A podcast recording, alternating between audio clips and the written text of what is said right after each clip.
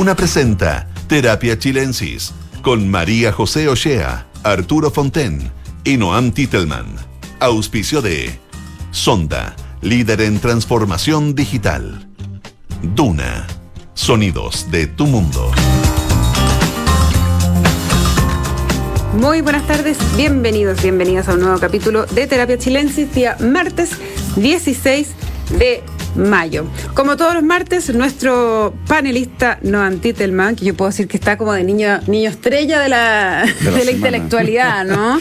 Porque el libro ya, pero súper ventas total claramente la razón de que tanto lo estén comprando es que escucharon sobre el libro en este programa la semana anterior. Deberían haber cobrado por ese, ese voy a, anuncio. Voy a hacer redoble de tambores porque además nos da un crédito que no tenemos nada. Déjame decirte que tenemos cero pito que tocar en eso, pero, pero nada, qué bueno, así que felicitaciones. Gracias, gracias. Eh, Noam por, eh, porque sí, debe ser, le, le, ha ido súper sí, bien, la verdad. Estoy debe muy, ser muy, muy sorprendido. Sí, así Oh, una es. gran cosa. Además y difícil, difícil de lograr con un libro serio. Sí, sí. Sí, pues. Tan serio como puedo ser yo, por lo menos. No sé si tan serio. Muy serio. Arturo Fonten, ¿qué tal? ¿Cómo estás? Muy bien, muy bien. Qué bueno. Muy buenas tardes. Me alegro, me alegro. Oye, eh, bueno, eh, sí, te hemos visto ahí en, en varias partes en- de la prensa hablando del, del libro de sobre la izquierda y, y bueno, es que yo creo que también el momento en Sí. que sale eh, muy atingente esta discusión de hacia dónde va la izquierda, de, de dónde viene, hacia dónde va el Frente Amplio, etcétera, y por eso mismo te quería, los quiero llevar a, la siguiente pregunta. El, después de la elección de republicanos como mayoría en el nuevo Consejo Constitucional, eh, se abre la discusión del gobierno de qué tiene que ser, ¿cierto? Eh, había una entrevista el domingo Juan Pablo Luna que decía eh, que básicamente tiene que gobernar, que tiene que administrar nomás lo que tiene, básicamente, o sea, abrir, poner la ventanilla, pintar el hospital, qué sé yo, gobernar, eh, y que el tiempo de la reforma aquí ya no fue. Pero hay otra tesis que se empuja dentro de eh, las coaliciones o los grupos que, que sujetan al gobierno, que no, que es que aquí hay que seguir con un camino, con el programa, con la reforma, eh, que no hay que en el fondo dar el brazo a torcer por, eh, por el resultado del domingo. ¿Cómo lo ven ustedes? ¿Qué camino tomar? Ninguno, los dos. Yo, yo he escuchado esa misma discusión, pero hay algo raro, porque ¿de qué estamos hablando cuando hablamos de estos temas? ¿Estamos hablando de la reforma de pensiones y tributaria? Porque tampoco sonara como si hubiera miles de reformas en curso que se están discutiendo en este momento. Entiendo que esas son las dos reformas que estamos hablando, ¿no? Como que efectivamente han salido algunos a decir, no, es que ante este resultado hay que moderar más las propuestas que se están haciendo, pero si no, pero si uno no baja eso a una a un tema concreto, ¿qué significaría moderar más las propuestas que se están haciendo? Porque hasta donde yo entiendo se está teniendo un diálogo bastante digamos, fructífero, no sé si habrá cambiado por el 7 de mayo, con la reforma tributaria, hay cierto nivel de acuerdo, como que se está avanzando en algunas ideas, algunas cosas que estaban originalmente parece que no van a estar, que yo creo que nunca en verdad van a estar, como el impuesto al patrimonio, eh, y otras cosas que parece que más o menos se dice que sí, porque efectivamente hay cierto consenso de que hay que aumentar la carga tributaria. No sé, yo no entiendo muy bien, yo, yo siento que más bien lo que ocurre es que acá va a haber un batatazo enorme y hay que decir algo, porque hay que, entiendo que todo... Alguna cara hay que poner. Hay, algo hay que decir, pero no me queda muy claro qué significaría, porque em- empieza a sonar como un lenguaje un poco, no sé, como fuerte, como si se va a torcer el programa, si se va a mantener, si... ¿De qué estamos hablando? ¿Estamos hablando de, de retirar la propuesta de reforma de pensiones? No, no, no entiendo realmente qué, qué significa en concreto, o sea, cuál es la discusión acá, porque si son reforma la reforma de pensiones, la reforma tributaria, y sí, yo, yo creo que una cosa que dice Luna, que le encuentro toda la razón, es que hay un tema de gestión que es súper importante y que creo que ha faltado ponerle más ojo, eh, tiene que ver con un tema de experiencia, tiene que ver con un déficit, este es mi otro sombrero, que es el de, de- del tema de la gestión pública. Efectivamente, hay un montón de cosas que, que se puede mejorar en ese ámbito. Mejor control de gastos, mejor control de carrera funcionaria. Son temas bien fome. Yo no, no, hay, sé. no hay yo, cuadros tampoco, hay que decirlo. Claro, y no estoy seguro si estos son los temas que se van a ganar las portadas de los diarios, ni no, porque no suena tan entretenido hablar de que vamos a tener ahora evaluaciones de impacto ex ante de los programas de, de- de- de desarrollo social. No, no creo que eso sea la portada de ningún diario. Ah, no sé, María José, quizá ahí Quién habrá sabe, que depende, discutirlo, depende. pero Depende de la magnitud de la noticia. La, la noticia Claro. puede ser positiva y eso está muy bien. Bien. No, entonces- no porque sea positiva no va a ser noticia. Oh, Es verdad, pero mi punto es que hay algo artificial este debate, porque no, no veo que hay una tensión realmente entre hacer estas cosas. ¿Qué, qué, qué- qué es lo que se está discutiendo? Realmente no me queda claro qué es lo que se está discutiendo Yo, cuando- cuando se discute. yo me da la impresión de que es, en el fondo, si es así, sacándole los, quizás los eufemismos, es de si seguir girando hacia el socialismo democrático, o más bien decir, ¿sabes qué? No, tampoco sirvió de tanto que hubieran entrado con esa mm, fuerza y todo después del rechazo. Y acá nosotros somos Frente Amplio, y el Frente Amplio, que es una lectura que he escuchado mucho estos días, Frente Amplio le fue bien. eh, en un, eh, mirado desde la perspectiva propia, sí, porque en el, de- en el macro obviamente mucho que le más fue mal. consejeros que tienen senadores. hoy. Claro, por ejemplo, el, el primer análisis que decían era, pero bueno, nosotros ahora, si esto fuera Senado, porque como la forma de elegir es la misma, si esto fuera Senado tendríamos ocho, y de uno pasamos ocho, ¿cómo no va a ser? O sea, es bueno, y mantiene su votación, es bueno. Entonces, en el fondo, como que yo eh, se les... noto cierto como, mm, como entusiasmo por mantener eh, ciertas banderas identitarias que hasta hace poquito eran un poquito más fácil entregar, ¿o no? Estoy equivocada. O sea, insisto, ¿qué significa en la práctica? Que el- la reforma de pensiones se, se está Yo creo que negociando. más bien la tributaria es la que peligra, ¿no? No, no me queda muy claro cuánto de esto tiene carne y cuánto es poco artificial la pelea. Como que hay- porque es verdad que está, yo sí. lo, lo comparto que ver, pero, pero una opción sería, digamos, especulando, una opción radical sería cambiar a la ministra del Interior y el, el ministro de Hacienda. claro, y yo no Y creo eso que eso pase. cambiaría la discusión por completo. Y eso yo no creo que pase. O sea, eso, eso sería, Ya, claro, sería un ejemplo quizás, de, pero algo que no. Eso sería tomar un camino, podría ser tomar un Claro, camino. pero el efecto distinto. dominó que puede tener eso en las No, ya otras sé, te otras digo, pero, creo que eso es lo que significa. Digamos, eso se- sería un cambio importante. Lo otro es, es seguir más o menos pedaleando. Y la verdad es que el gobierno en medio de todo este conflicto logró sacar las 40 horas, logró sacar el royalty eh, y puede sacar algo en materia tributaria. Y bueno, dependiendo de qué es lo que pase ahí, a lo mejor se puede hacer algo en el sistema previsional. No lo que estaba pensado originalmente, pero sí un cambio. Entonces, y en el litio, bueno, en una de esas si las cosas se hacen rápido y ahí sí la gestión es clave, eh, va a entrar plata y va a haber plata el último año. Eh, entonces, no sé, yo, yo no veo mucho en qué consiste esto de hacer pura gestión. No, no, no, no, no, no lo veo muy, muy concreto. No, yo no sé si es pura, pero yo sí creo que hay un déficit y eso es bastante Sí. compartido y lo reconocen dentro de las mismas fuerzas de gobierno, que hay un déficit de gestión y, y si uno está para gobernar y, y no está haciendo la gestión, que es como el desde, ¿no? Claro, ahora la pregunta es cómo Eh, se resuelve. Porque ¿Cómo se resuelve? Es fácil claro. decirlo. Claro. Mira, otro tema donde sí creo que puede haber una discusión en, en ese sentido es la relación con la democracia cristiana. Porque efectivamente ahí como que eh, ellos, por lo que he entendido la prensa, no sé si es una declaración oficial, pero por lo que está trascendido en la prensa, hay bastante inclinación a, a ir una lista conjunta para las municipales. Pero como que no eh, hay bastante división sobre cuánto hay que adelantar, digamos, las conversaciones de acercamiento con el oficialismo. Igual ya hay personas bastante importantes de la DC. O sea, cada vez que habla em, Víctor. Bar- Víctor Barrueto, eh, Bar- Barrueto, Bar- sí. Barrueto es de, no, pues subsecretario de PPD. No, de la. ¿Cómo se llama el superintendente? No, el superintendente. Ah, Víctor Torres. Víctor Torres, eso. Claro, que el único, el único funcionario eh, alto Sí, entonces que yo- es de la democracia cristiana. Claro, entonces en el fondo yo siento que ya hay una hay un poco de terreno andado ahí, pero pero la idea sería seguir profundizándolo o no, quizá ahí hay una discusión y efectivamente ahí hay una pregunta cuánto gana el oficialismo si es que se acercan, cuánto gana la DC si es que se acercan, por ahí podría haber una pregunta, Claro, esa pero- sería la única manera en que yo veo que podría girar más hacia socialismo democrático, porque si no no sé muy bien cómo cuál sería otro giro hacia Pero claro, socialismo. pero en términos, eso serviría electoralmente porque la DC tiene una fuerza en la municipal, es la única explicación que hay, ¿o no? Que tiene Ah, yo un tengo una- alcalde y todo. yo tengo una tesis. Pero ideológicamente, ¿qué importa? O sea, digamos, tengo una ¿qué- tesis ahí, yo ¿qué tengo peso una puede tener? A ver. A ver. Lo que pasa es que, según el COES, lo, hasta ahora hemos escuchado como una de las explicaciones principales de por qué ganó republicano y le fue tan bien este voto destituyente que sea Luna, ¿no? Como un voto en contra de los que estén en el poder. Yo creo que eso es muy válido para los, para, para los, para los 50%, pongámosle, que venía votando hasta antes de que el voto fuera obligatorio. Pero hay unos 5 millones de votantes nuevos que todavía no sabemos porque solo han votado con un gobierno de izquierda, digamos. Entonces no sabemos si son tan móviles. Y lo que sí sabemos es algo que en un estudio del COES que muestra que en general son más tradicionalistas o algunos dirían conservadores en temas eh, valóricos, valóricos entre comillas, estoy diciendo, porque qué es valórico y qué económico es bien discutible, pero aborto, diversidad sexual, ese tipo de cosas. Y yo creo que incluso esto de llamar a los conservadores tradicionalistas es un eufemismo, sino no es conservador porque le gusta Edmund Burke, es conservador tiene identidad cristiana.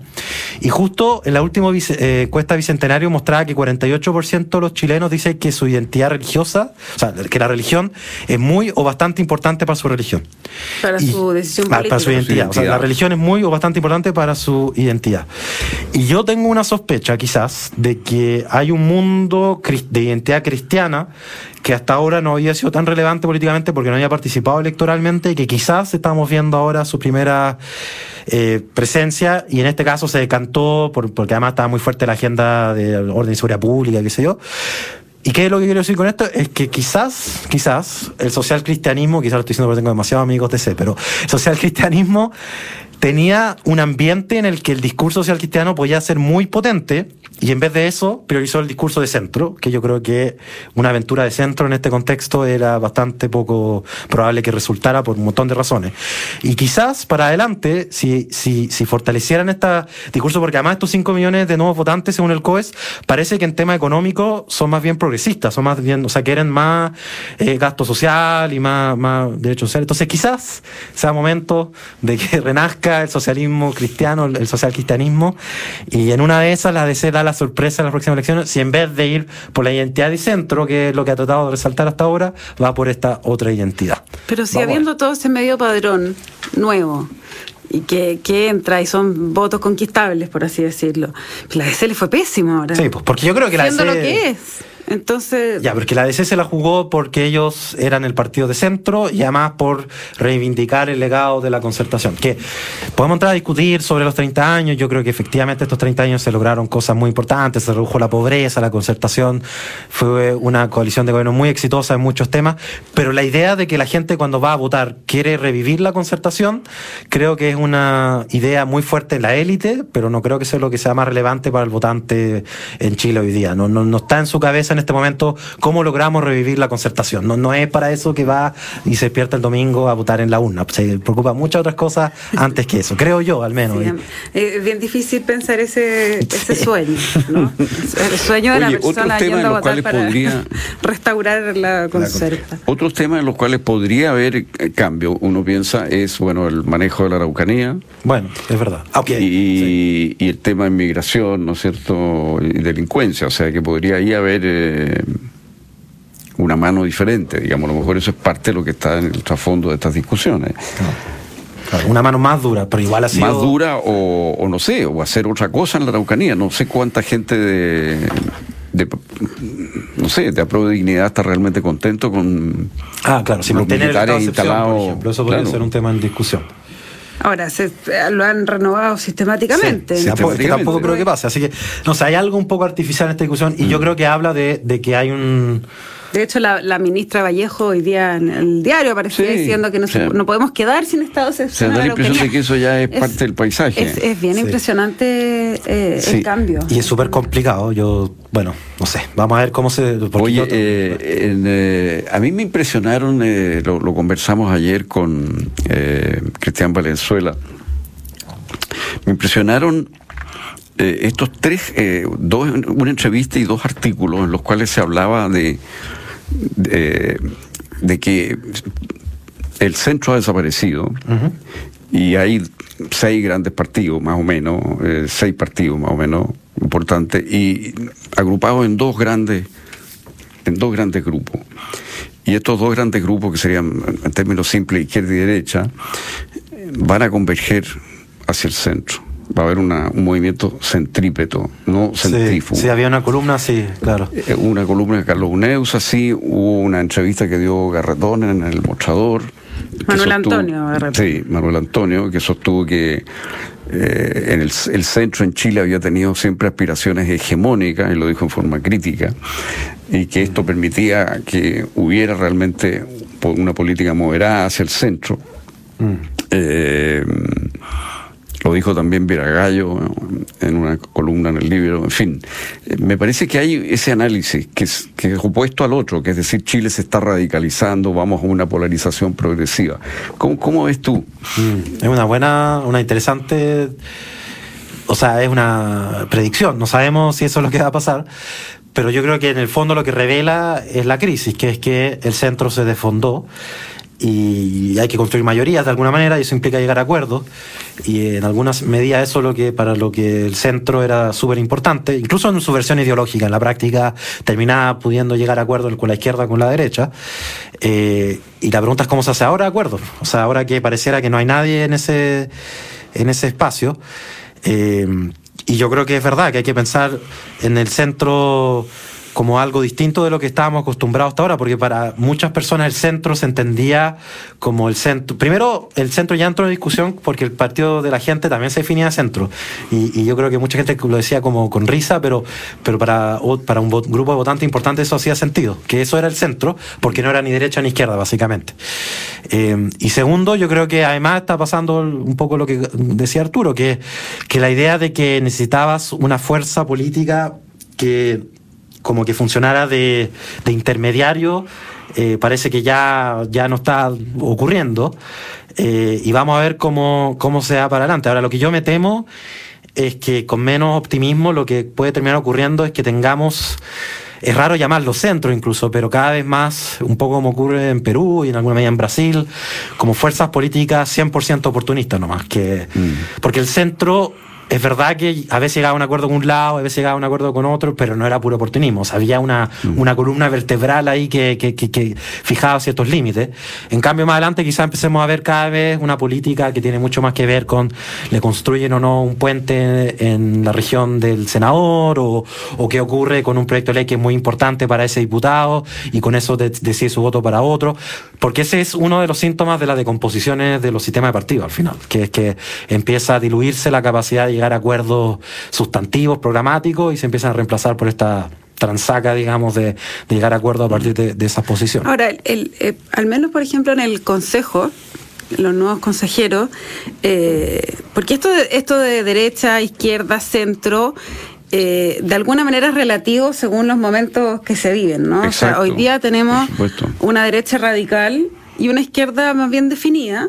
¿Y qué pasa? Que la, identificación o el perfilamiento que se hace de partidos como los que están en Chile Vamos y el Partido Socialista, por ejemplo, eh, hoy día se corren un poco. Y ambos diría yo que se van corriendo algo hacia el centro, mm. porque en el fondo los extremos son muy fuertes. Mm. Em, ellos, esos dos partidos, me da la impresión de que van a jugar un, un, rol más bien de, de, de, bisagra o de puente, como le han dicho, eh, no necesariamente eh, de política como oportunista de, de, cuando me conviene, ¿no? O sea, ¿puede darse ese escenario? Es que además el Consejo en el Consejo hay una realidad muy distinta, porque en el Consejo eh, hay una mayoría, digamos, abrumadora de, de, la derecha y de la centro derecha juntos, pero incluso de la, de la derecha radical por sí sola. Entonces, ahí efectivamente no, no, no va a haber mayor necesidad de, de llegar a acuerdos muy lejos para aprobar casi todo. Si se hace es por porque hay una, digamos, convicción de que la Constitución, eh, y quizás como también lo, hemos hablado antes, con, un resquemor a que si se llega a rechazar el texto, eso puede afectar, digamos, al Partido Republicano en las presidenciales. Pero, pero yo más bien entiendo esta tesis como pensando para adelante, o sea, qué va a pasar en la, en la próxima elección de diputados, senadores. Eh, claro, pero es que la lógica de alguna manera igual se replican finalmente en, en otro...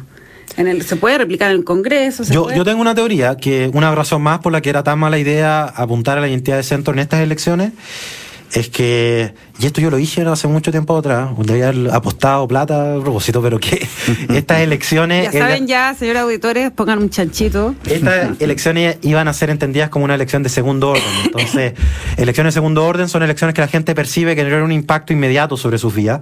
Entonces, son los espacios donde la gente prefiere muchas veces votar por un voto de protesta. Y por eso las elecciones del Parlamento Europeo está lleno de euroescépticos y de como partidos verdes, donde mejor les va, porque son partidos que de alguna manera expresan un malestar con los partidos principales de, de, sus países. Por eso yo pensaba que le iba a ir muy bien estas elecciones a republicanos y a partido de la gente. La mitad la chunté, la otra mitad no tanto. Digo, no, la otra me equivoqué completamente. Fue pero, pésimo bueno, partido pero de la gente. dicen que, que, tuvo harta influencia la, la candidata con, con, sí, de la con Liga, condena, pero sí. que tuvo harto, le pasó harto voto a los republicanos. Eh, que- Probablemente, sí, probablemente. Pero, pero mi punto es que yo creo que para las próximas elecciones no se va a replicar exactamente la misma elección, los mismos resultados. De hecho, ya lo vimos un poco. O sea, la elección de convencionales fue muy distinta después de la elección de senadores y diputados con que se eligió el Congreso actual. O sea, la gente vota distinto para distintas elecciones, no, no es como automático. Ahora, de nuevo, no sabemos cómo va a votar estos nuevos 5 millones de votantes. Esa, es la incógnita que hace que todo esto sea muy especulación. Vamos a ver si es que realmente ocurre eso en estas votaciones que vamos a tener más adelante. Y encuentro también interesante lo que decía José de que efectivamente hay una tensión ahí. Ahora yo no estoy seguro si el movimiento es hacia el centro o no, porque cuando hay una competencia por lo- lo- la- los bordes, para ponerlo en algún término, de la izquierda o la derecha, a los que están en la centro izquierda o centro derecha se le enfrenta un dilema, ¿no? O sea, se pueden mover hacia el centro y en el fondo antagonizar los extremos, o se pueden tratar de parecer a los extremos y disputarle su electorado en los extremos. Y yo creo que uno esa, ve... esa es la, la definición que tiene que tomar la UDI. Exacto, yo creo que la UDI es donde uno más ve esa tensión, eh, eh, como de, de- de no estar seguro si es que esto hay que entrar a pelear duro con, eh, con, con republicanos por ese votante, o más bien hay que ver una manera de parecerse a ellos y acercarse a ellos. En fin, hay una tensión ahí que. Pero fíjate que eh, a mí me impresionó lo de lo de Carlos Uneus, por ejemplo, cuando él analiza el caso alemán, donde la izquierda y la derecha, en el fondo, cada una muy fuerte. Sin embargo, en las políticas concretas hubo bastante consenso y, y bastante estabilidad en el tiempo. Y tú lo ves ahora, fíjate que ayer eh, Cristian Valenzuela, del Partido Republicano, dijo una cosa al pasar que, que, que, que no deja de ser impresionante. Dijo, este gobierno dijo ha hecho mucho más contra la delincuencia que el gobierno anterior. ¿En serio? Sí. Eso No dijo. sé si eso es bueno, la, la verdad. Ah, Eso dijo. Eso lo, lo pone el dilema a ustedes. Entonces, entonces empieza, pero te fijas cómo empieza, o sea, si tú ves la realidad de las cosas y de lo que es factible hacer, porque todos estamos por controlar la delincuencia, el problema es cómo. Sí. Eh, eh, pero dijo, incluso dijo más que lo que estoy diciendo yo, dijo ha puesto plata, dijo. No, se lo dijo Noam ahora.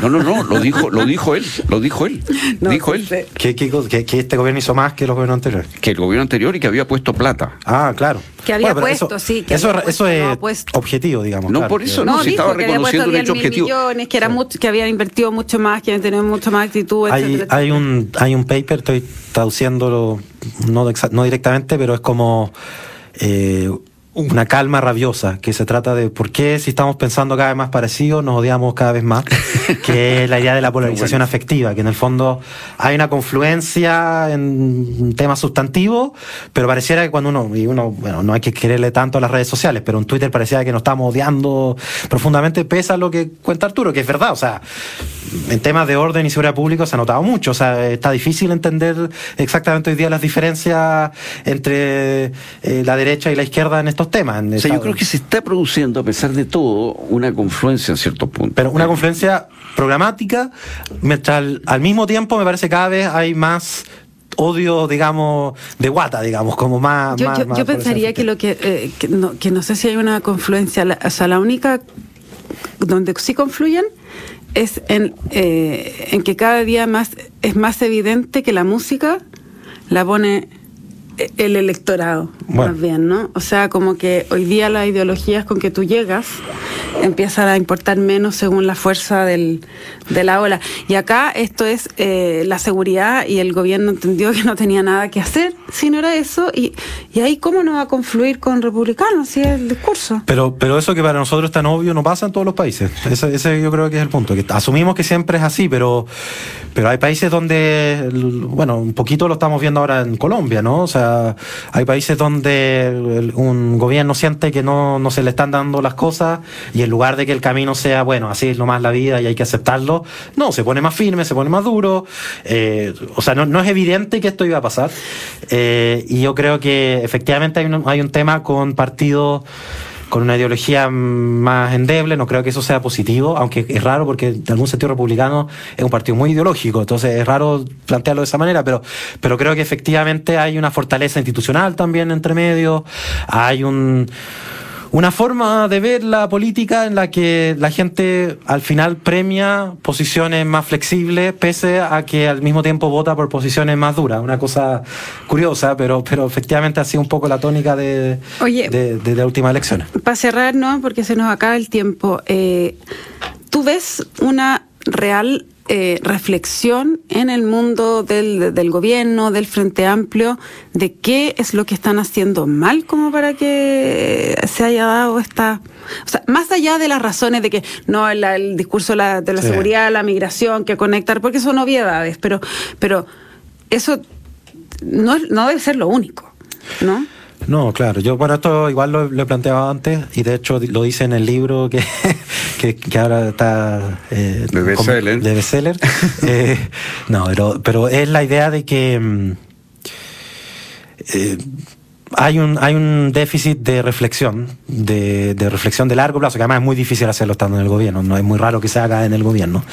Eh, pero fue todo tan rápido, el éxito electoral fue tan rápido que, que yo creo que efectivamente es importante tener estas reflexiones doctrinarias, ideológicas, aunque con esas no se ganan elecciones, porque te permiten, cuando la cosa va mal, como entender por qué, por, por, por dónde hay que avanzar, digamos, cuando el, el viento sopla, sopla en contra. Y eso no, no se trata de, porque aquí empieza todo el tema de, ah, pero la autocrítica, la autocrítica, que no sé quién salga a decir su autocrítica, excelente, que lo hagan, muy bien por ello. Además, creo que hay algo en nuestro espíritu cristiano que sentimos que tiene que haber como un gesto de expiación en los políticos cuando hay una derrota electoral, que nunca se traduce en que los presidentes de partido renuncien, porque parece que eso ya no, pero, pero decir que lo hicimos mal, eso sí, eso es como un, un gesto simbólico de expiación.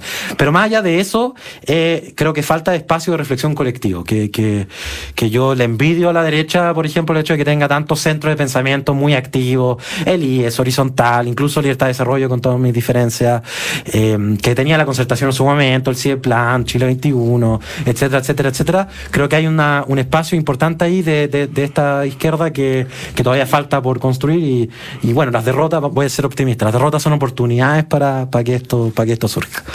No, Antitelman, Arturo Fonten, muchas gracias por esta conversación de Terapia Chilensis de este martes. Les cuento que la transformación digital de tu empresa nunca estuvo en mejores manos. En Sonda desarrollan tecnologías que transforman tu negocio y tu vida, innovando e integrando soluciones que potencian y agilizan tus operaciones. Descubre más en sonda.com. Sonda Make It Easy. No se vayan de Radio Duna porque a continuación información privilegiada al cierre y luego sintonía crónica debut junto a Bárbara Espejo y Francisco Aravena. El tema de hoy va a ser Tracy Chapman. ¿Quién no se acuerda ¿no? De, ese, de ese debut? Bueno, y después eh, tenemos más, porque viene el reporte minero con Nicolás Vial. Muchachos, muchas gracias por esta tarde y nos encontramos mañana a las 8 con más terapia. Que estén bien. Muy buenas noches. Buenas noches.